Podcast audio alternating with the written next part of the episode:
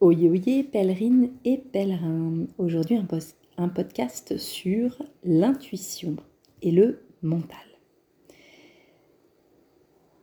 L'intuition et le mental sont les deux faces d'une même pièce.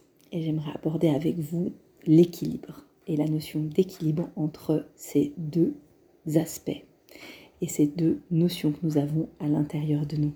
Tout d'abord, je me présente si tu ne me connais pas. Je m'appelle Yalodisha Virginie. Je suis accompagnatrice spirituelle métissée. J'accompagne les femmes et les hommes sur leur chemin de pèlerinage intérieur. Ce pèlerinage intérieur, c'est une invitation à se relier à son être profond afin de trouver une paix intérieure et une plénitude de l'instant, et tout en se reconnectant à plus grand que soi. L'intuition et le mental, les deux faces d'une même pièce. Comme le, comme yin et le yang, ils ont besoin d'être en équilibre. Quand on sort de la dualité du bien et du mal qui oppose le fait de dire on a trop l'intuition ou le, le, le mental s'oppose à l'intuition et on est dans quelque chose de plus équilibré, on va regarder comment l'équilibre permet d'avoir un bon alignement. Pour, cette, euh, pour, pour toucher à cet équilibre, je vais parler d'équilibre entre euh, l'aspect enfin, du mental, qui est la notion de réfléchir, et l'intuition, qui est notre partie qui ressent, moins rationnel, moins argumentaire. Notre société honore le mental. Je pense, donc je suis. On n'a jamais dit je ressens donc je suis, c'est je pense donc je suis, je réfléchis donc je suis. Nous nous posons près de mille questions et entretenons un dialogue incessant dans nos têtes. Nous connaissons très bien le mental.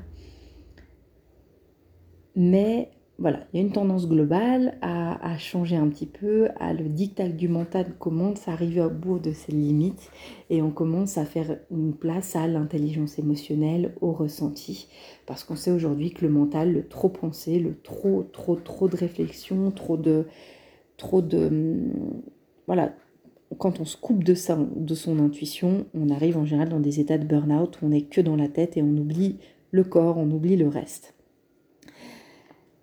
Le burn-out est, quand on arrive en, situation de burn-out, c'est un moment qu'on a besoin. L'étape de la personne, c'est de revenir dans le ressenti, le ressenti corporel et le ressenti de son intuition, donc ce qui est juste ou pas. Mais faut-il bannir pour autant le mental? Ça, c'est vraiment l'interrogation de ce podcast, c'est-à-dire quel est l'équilibre entre les deux le mental qui nous donne la connaissance, c'est le mental qui nous permet aussi de faire des études, de réfléchir, c'est vraiment ce côté cérébral. Hein. et, on est dans une société où c'est au, détriment de l'intuition. Mais comment trouver ce bon niveau entre les deux? L'intuition va nous permettre de recevoir euh, des informations par un canal autre que le raisonnement. C'est je le sens pas. Là, j'ai pas envie d'aller, je le sens pas. Il n'y a pas quelque chose de factuel on ne sait pas expliquer, mais il y a quelque chose comme ça corporellement qui se passe.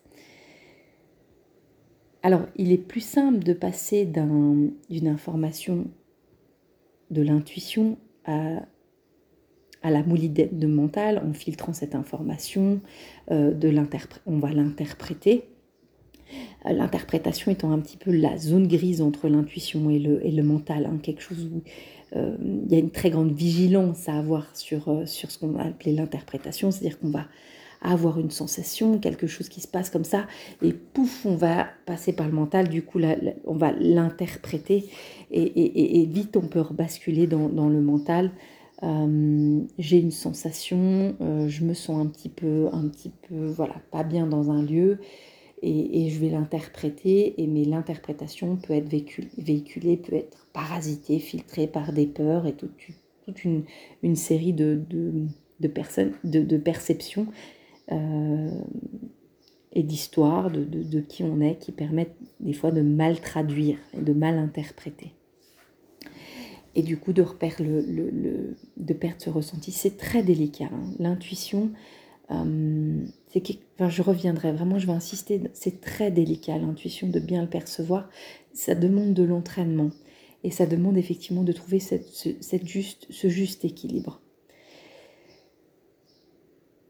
Revenons sur l'intuition. L'intuition, c'est une perception qui va passer par les cinq sens. Donc, on va pouvoir avoir une sensation corporelle. En général, ça peut être par le ventre, euh, euh, quelque chose comme ça où voilà. Ouais, c'est le corps. Je vous propose un, exemple personnel pour, pour illustrer mes, propos. Il y a quelque temps, j'ai une proposition euh, professionnelle. Franchement, hyper bonne proposition professionnelle. C'était de reprendre une activité indépendante de quelqu'un qui avait tout un, tout un, un, groupe de clients déjà existants, dans une thématique que j'aimais beaucoup. Ma tête me dit oui, c'est exactement ce dont tu as besoin, ce que tu as demandé ces derniers temps. Euh, bah, ça me permettait moi de gagner beaucoup de temps bah, voilà, sur une communauté qui était déjà existante. Donc la tête, elle dit, mais oui, c'est génial, mais quand on fait la proposition, il y a un truc qui se passe au niveau de mon ventre et là, c'est un gros non. Donc, j'ai pris en considération le nom de mon, ventre, de mes tripes. Hein. J'ai parlé des fois de l'intelligence de mes tripes. Et là, j'ai maintenu une communication entre ma tête, parce que ça paraissait très logique que ce soit euh, une super opportunité de quelqu'un que j'apprécie, mais du coup, ça a déjà un petit peu calmé mes ardeurs. Et je me suis proposé, je me suis posé donc, je me dis ok, je ne me suis pas précipitée à donner une réponse. Et là, j'ai factuellement, j'ai demandé la, j'ai pris le temps en fait de, ressentir et j'ai maintenu les échanges avec la personne et j'ai posé des questions très mentales de comprendre euh, les aspects commerciaux. On était quand même sur une proposition professionnelle, hein, donc des calculs de, rentabilité, de choses comme ça. Euh, des montages financiers. Donc là, je reste dans mon mental. Je sais qu'il y a une partie de moi qui dit non et je reste dans mon mental pour faire un tableau Excel. Moi, je ne sais pas faire encore un tableau Excel avec mes tripes, mais voilà, peut-être que ça viendra. Mais en tout cas, à un moment, je fais des calculs simples, des calculs pour me dire, ok, qu'est-ce qui se passe? Et en fait, à un moment, j'ai fait des, bêtes tableaux Excel de, de calcul de rentabilité et ce projet, en fait, avec des montages financiers un peu trop hasardeux. Et en fait, ma tête a compris pourquoi mes tripes, pourquoi mon ventre, pourquoi mon intuition m'ont dit non? À partir de ce moment-là, mon ventre, non, non, mes tripes m'ont dit non. Ma tête, elle dit ouais, c'est bon, j'ai compris, c'est non, parce que là tu vas perdre trop de temps, parce qu'il y a trop de, il y a trop d'embûches. En fait, c'est pas une si bonne proposition que ça. Là, il y a un alignement parfait. J'ai pu refuser la proposition en n'ayant aucun regret. Si j'avais dit, si j'avais écouté ma tête, je pense que je me serais embarquée dans quelque chose. Il n'y avait rien de grave, hein, il n'y a pas d'erreur, il n'y a pas d'erreur, mais je me serais embarquée dans quelque chose qui m'aurait potentiellement euh, pris beaucoup trop d'énergie et je pense que j'aurais pas tenu sur le long terme. Enfin, typiquement, moi, je sais que ce type de projet, j'y serais pas arrivée. Si j'avais juste écouté mon ventre, en fait, je serais potentiellement restée avec la sensation de t'as peut-être raté une occasion en or en étant dans l'alignement parfait, intuition mentale, corporellement, c'était OK. Et il n'y a aucun, regret, il n'y a aucun doute. Je sais qu'au moment où j'ai pris cette décision-là, moi, c'était, c'était parfaitement juste. Ça ne veut pas dire qu'une autre personne qui reprend ce projet-là euh, va pas elle avoir un succès, c'est ok. Mais moi, en tout cas, j'étais pas la bonne personne pour porter ce projet. L'équilibre et l'équilibre cet équilibre est important aussi au niveau spirituel. Je donne un exemple très concret, mais au niveau spirituel, il faut pas, il faut trouver cette, il faut pouvoir laisser une place, euh, une place à son mental. Alors évidemment, il faut pas être dicté par le mental. Le but n'est pas, mais le but n'est pas de le lâcher et juste d'avancer avec euh, juste son ventre, euh, juste, juste son trip ses tripes sans, sans ressentir ce qui se passe. En tout cas, c'est comme ça que ça vient pour moi. C'est-à-dire que j'ai besoin d'un garant qui me protège contre la crédulité, les fourreaux, les superstitions, euh, voilà, même des questions de foi. Est-ce que c'est aligné à mon, est-ce que voilà, ce qu'on me dit c'est en phase avec ce que je ressens. Là, je vais illustrer mes propos euh, avec quelque chose de très concret qui m'a énormément marqué en fait il y a en fait un, reportage et une expérience qui a été faite par un réalisateur new-yorkais qui s'appelle Vikram Gandhi. Comme son nom l'indique, c'est en fait un... Enfin, son nom ne l'indique pas, c'est un cinéaste américain, et comme son nom l'indique, c'est en fait une personne originaire euh, typée, euh, originaire d'Inde. Donc il a le faciès, euh, la couleur de peau d'une personne indienne. Il a réalisé un documentaire qui est une véritable expérience et une leçon en soi. En fait, il a euh, consacré six mois de sa vie pour, à faire du yoga et de la méditation et il s'est laissé pousser la yoga méditation, il s'est laissé pousser les cheveux et la barbe et il a euh, pris l'accent, euh, il s'est à prendre l'accent typiquement indien qui parle anglais quand il parle. Il a pris il a conceptualisé et inventé une religion, en fait, pour euh, s'inventer, à des fins de son reportage, une posture de gourou. C'est-à-dire qu'il a, euh, et il, a essayé de trouver après des adeptes. Donc son expérience documentaire, c'est de dire qu'est-ce qu'il faut pour devenir un gourou? Donc il a, il a, il a pris une tenue, il, a, donc il avait le visuel de, de, l'Orient, de, de, l'Indien qui est très à la mode, avec ses beaux cheveux longs, il ressemblait un petit peu à l'archétype, enfin il ressemblait à Osho, euh, qui est très, très connu, euh, à plein d'autres, euh, plein d'autres guide spirituel. Donc il prend l'accent, il prend la tenue, il invente tout un monde symbolique sur du symbolisme existant, il prend le home qui renverse, il le bascule, ça devient une sorte de trident, il s'en fait un, bâton de pèlerin. Euh, il va faire quelque chose d'hyper fort, c'est qu'il fait il va hum, prendre des grands slogans d'entreprises américaines, mais comme Nike par exemple, et il va les traduire en sanskrit. Donc il va créer toute une série de mantras, par exemple Just Do It, il va le traduire en sanskrit et il, va, poser comme ça toute une série de mantras. Il va aussi euh, avoir tout un discours euh, de développement personnel, euh, vous enfin, dans le documentaire, d'une banalité assez... voilà, quelque chose de très basique. Donc il va s'imprégner aussi de ça. Et il va en fait arriver à se trouver des adeptes à sa grande surprise. Je rajoute juste une, chose, c'est que Vikram à la base, c'est un très bel homme. Puis je pense que c'est pas rien. C'est un, jeune homme qui a des très beaux yeux. Donc avec sa il y a quand même quelque chose dans, vous, de physiquement attirant dans l'homme qui peut faire déjà, enfin je mets ce petit warning quand même qui peut attirer toute une communauté de femmes. Mais y a, enfin, pour revenir dans ce documentaire, il y a quelque chose de très touchant, c'est-à-dire que lui, il va trouver des adeptes. Donc lui, il sait qu'il joue, hein, il se prend pas dans le... Voilà. Il va être souvent hyper mal à l'aise euh, dans, dans, dans, dans, son, dans, son, dans son approche, des retours, de, des feedbacks que les personnes, les personnes vont lui faire. Il n'a pas euh, un docu... Hein, il pas un, un discours sectaire, hein, il a vraiment un discours euh, très ouvert. Il a même un discours qui va dire mais tu es ton propre maître.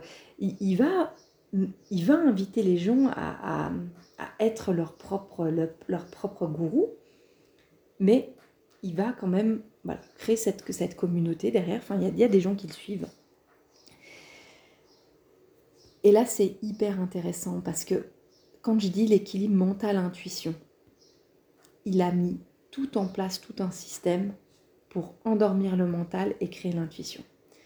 Ça, c'est vraiment ce que je veux illustrer comme propos sur la crédulité. Et ça, c'est hyper important.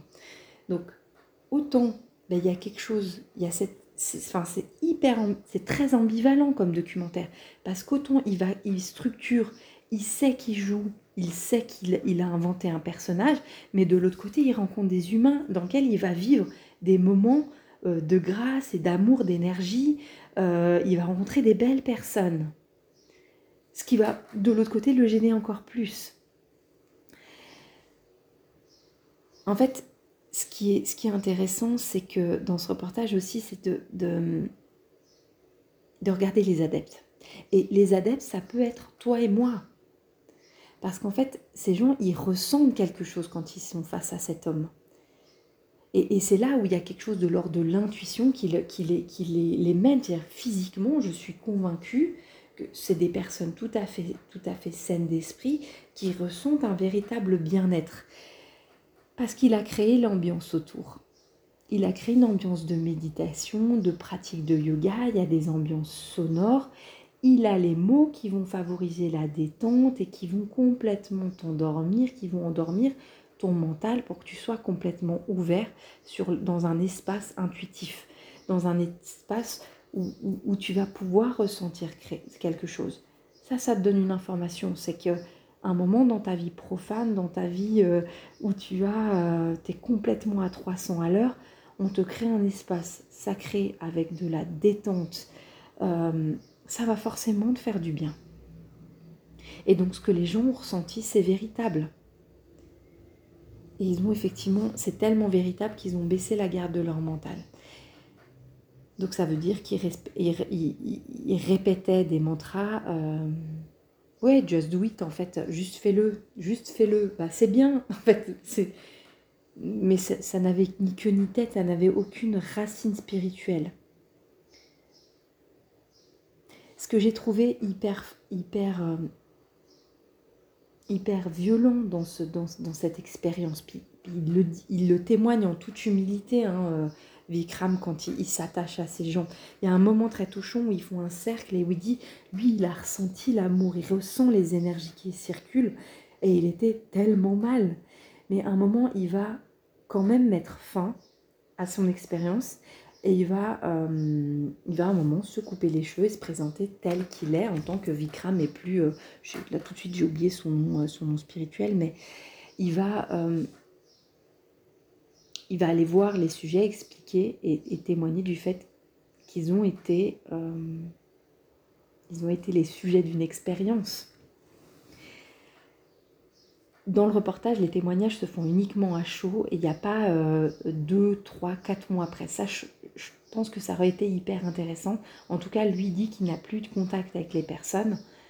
Moi, sincèrement, alors ça c'est ma traduction, je peux imaginer la violence. Ça fait plusieurs mois que vous suivez une personne, un gourou, vous lui mettez votre confiance, vous lui attribuez toute une notion spirituelle.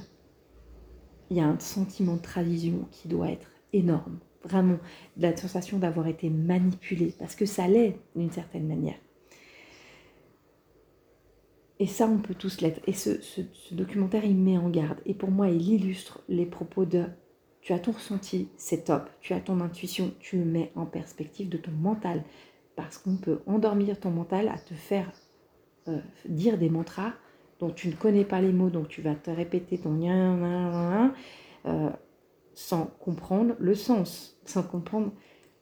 Et moi, je peux te dire que rien que le fait de chanter des syllabes qui n'ont ni qu'une tête, vibratoirement, va forcément te faire du bien. Ben, simplement, si toi, tu mets toute une notion spirituelle derrière, là, on n'est pas juste. Donc toujours de bien poser des questions sur qu'est-ce qui sont proposés et attention aux euh, mouvements spirituels où tout prend une langue euh, un peu secrète que personne ne comprend. J'ai un peu avancé sur la, notion, sur, ce que, la question suivante qu'est-ce qu'il faut retenir de ce, de ce documentaire? C'est qu'il est facile de construire un gourou et une pensée spirituelle sur des banalités, euh, des banalités. son discours, il est voilà, euh, ne regarde pas ce que les autres font. Euh, ça va être comme la, les gens sur Instagram qui vont dire ah mais ne regarde pas la vie des autres sur Instagram, tout n'est pas parfait. On le sait, voilà. Euh, tu es ton propre guide intérieur, oui. Par contre, c'est quel cheminement, c'est ça qui est important. Donc, dans une, dans une, ambiance, dans un, endormissement, une musique qui va endormir tes cinq sens et qui va en plus créer un moment pseudo-sacré dans une vie profane qui est potentiellement surmenée, ça va ne serait-ce que t'amener du calme et t'endormir et créer du ressenti. Et c'est là où j'inviterai toujours à regarder les personnes dans la, leur partie sacrée et dans la vie profane. Je suis une personne qui ne croit pas qu'on soit 100% continuellement dans notre temps, dans notre, dans notre, dans notre quotidien, en train d'être dans une vie sacrée. C'est-à-dire que pour moi, il y a des moments. Je dis pas enfin, il est important de marcher sa parole, de rester cohérent.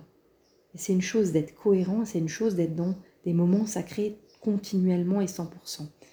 Moi, en tout cas, je ne le suis pas. Et je regarderai ça chez un, guide spirituel. C'est regarder le guide spirituel dans sa vie profane. Regardez Osho, c'est quelqu'un qui pouvait avoir des super discours, mais qui de l'autre côté euh, se shootait à l'hélium. Et c'est quelqu'un qui avait un goût énorme du luxe, et qui avait cette relation à l'argent très particulière, enfin en tout cas une notion du luxe où il était très peu accessible pour une élite de ses adeptes et qui le reste de, la plèvre de ses adeptes en fait devenait constructeur de sa mégalomanie et de son son complètement mégalomane. Là, je vais faire référence à un autre documentaire horrible qui a à voir, euh, très bien fait, mais d'une horreur euh, sur le, aussi les gourous. C'est euh, World Wide Country que vous trouverez disponible sur Netflix. Euh, qui montre le, voilà, le gourou et l'horreur qu'il en devient quand il est dans sa vie profane. Et en plus, tout le business qu'il y a autour. Je vous donne un autre exemple. Hein. Au Brésil, il y a un énorme guérisseur qui s'appelle, mais une célébrité, qui s'appelle Jean de Dieu, euh, Joao de Deus au Brésil. Hein. C'est un homme qui a fait des miracles de guérison. Et il y avait des gens du monde entier qui allaient le voir au Brésil et qui était dans sa vie sacrée vraiment quelqu'un d'une très grande notoriété et qui avait du résultat. Mais dans sa vie profane, il n'empêche pas, il n'empêche que ce monsieur qui avait des milliers, milliers d'adeptes, en fait, était un violeur avec des tendances pédophiles et qu'il est aujourd'hui en prison. Il y a des gens comme ça. Il y a des gens comme ça, il faut être vigilant. Euh, je parlais dans un, un, précédent podcast de Chico Xavier, Chico Xavier, c'est quelqu'un qui avait des grands dons et qui, dans sa vie profane, est resté tout au long de sa vie employé communal. Et je pense que c'est mon interprétation. Je pense que de garder cette activité toute terrestre, toute, toute banale, lui permettait de garder les pieds sur terre. C'est ça qu'il faut regarder, c'est ça la leçon à tirer, c'est dans votre pèlerinage, garder les pieds sur terre. Les personnes avec qui vous, vous, cheminez pour vous guider, parce que ça, il n'y a pas un, sens, enfin, il peut y avoir un sens d'avoir un, guide spirituel. Regardez aussi l'homme et la femme qui sont au quotidien. Un, est-ce qu'ils marchent leurs paroles? Et comment ils sont quand ils ne sont pas forcément dans des moments de rituels sacrés. Et regardez aussi leur zone d'ombre, parce qu'ils en ont forcément. Et c'est ok. Après, c'est vous est-ce que vous pouvez composer avec ces zones d'ombre ou pas? Je vais vous donner un exemple tout, euh, tout, tout personnel aussi. J'avais donc mon père spirituel au Brésil qui, dans sa vie profane, il adorait les cancans. Et il se baladait, machin, dans le quartier. C'est ok, c'était sa zone d'ombre. Lui, il connaissait les cancans du quartier. Je pense qu'il en, il en véhiculait aussi. Il aimait les histoires. Il avait ses petites vieilles qui lui parlaient de ces trucs. C'est ok il parlait pas des choses qui étaient en consultation avec lui. C'est les cancans de quartier de qui a versé les poubelles de quoi. Ça, c'était autre chose. C'était ok, moi je pouvais composer avec cette zone d'ombre. Il avait aussi toujours des histoires d'amour euh, dignes de Dallas, c'est-à-dire qu'il avait des femmes, ça n'allait, ça n'allait pas. Il, voilà. C'est-à-dire que c'est pas le bel exemple de l'homme qui est marié depuis plusieurs années. Il avait, voilà, il avait ses histoires. Pour moi, c'était qu'il avait des histoires d'amour entre adultes consentants. Il y avait des fois il était, il était jeté, des fois c'est lui qui jetait. Enfin, il avait ces histoires d'amour-là. Est-ce que c'était OK pour moi qu'il ait voilà, quelque chose qui peut ne paraître pas stable?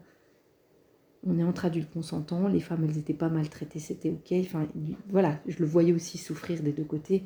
C'était OK pour moi. Il représentait pas le modèle de, du couple parfait, c'était ok pour moi. En même temps, c'était touchant de le voir là. Il y a un autre aspect que j'ai gardé avec mon père spirituel, c'est euh, et que j'ai pour toujours j'ai gardé dans mon mental, c'est le plus haut niveau d'intimité physique que j'ai eu avec lui. C'est euh, un jour où il était malade, il n'était pas bien. Je suis venue lui faire l'équivalent d'une petite séance de réflexologie plantaire. Je lui ai massé les pieds pour qu'il aille mieux, pour que voilà, pour, euh, il, était, il était tout pas bien. C'est la seule fois où on a eu un contact où je l'ai touché plus que, plus que des salutations.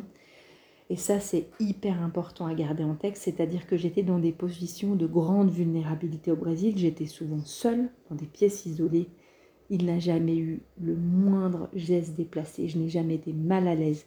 Toutes les séances qui demandaient des, changements de posture, des, bains, des choses comme ça, c'était des femmes qui venaient le faire parce que telle est la tradition, hein, mais parce qu'il a toujours respecté ça.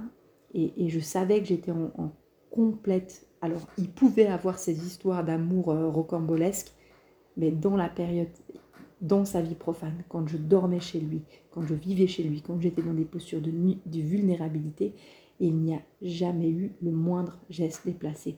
Et ça, c'est hyper important parce que du coup, ça rassure le mental, ça donne un équilibre. Dire, ok, je sais, j'ai pu regarder ces zones d'ombre, est-ce que je suis ok? Et je le regarde non pas comme un être divin spirituel humain, je regarde comme un homme du quotidien, un homme qui a ses aléas de la vie et qui a des moments, des énormes capacités pour créer du sacré. L'incrédulité, l'équilibre entre le mental et l'intuition permet de, de, se prémunir de l'incrédulité, c'est-à-dire de ne pas se faire promener dans des faux spirituel et je vous invite à être très vigilante. Je vous souhaite une belle expérimentation de trouver ce fameux équilibre qui est une véritable quête en soi, une véritable vigilance. Mais je voulais remettre un petit peu l'église au, milieu du village avec euh, ce, documentaire qui était très marquant, qui est un véritable... Voilà, je vous invite vraiment à voir. Euh, je vous invite comme d'habitude à remettre en cause les propos, les expérimenter, ne pas les prendre comme parole d'évangile. Faites votre propre expérimentation. Vous avez tout à fait le droit de ne pas être d'accord avec moi parce que vous avez vécu autre chose, parce que vous expérimentez autre chose. Tel est le moment dans le cheminement. Je vous partage, vous partage ma réalité dans mon cheminement spirituel, le cheminement qui est spirituel qui est le mien maintenant. J'espère qu'il vous aura en tout cas euh, apporter, un autre regard, il aura contribué à votre propre cheminement. Je vous envoie toutes mes bénédictions et toute ma lumière pour la suite de votre chemin.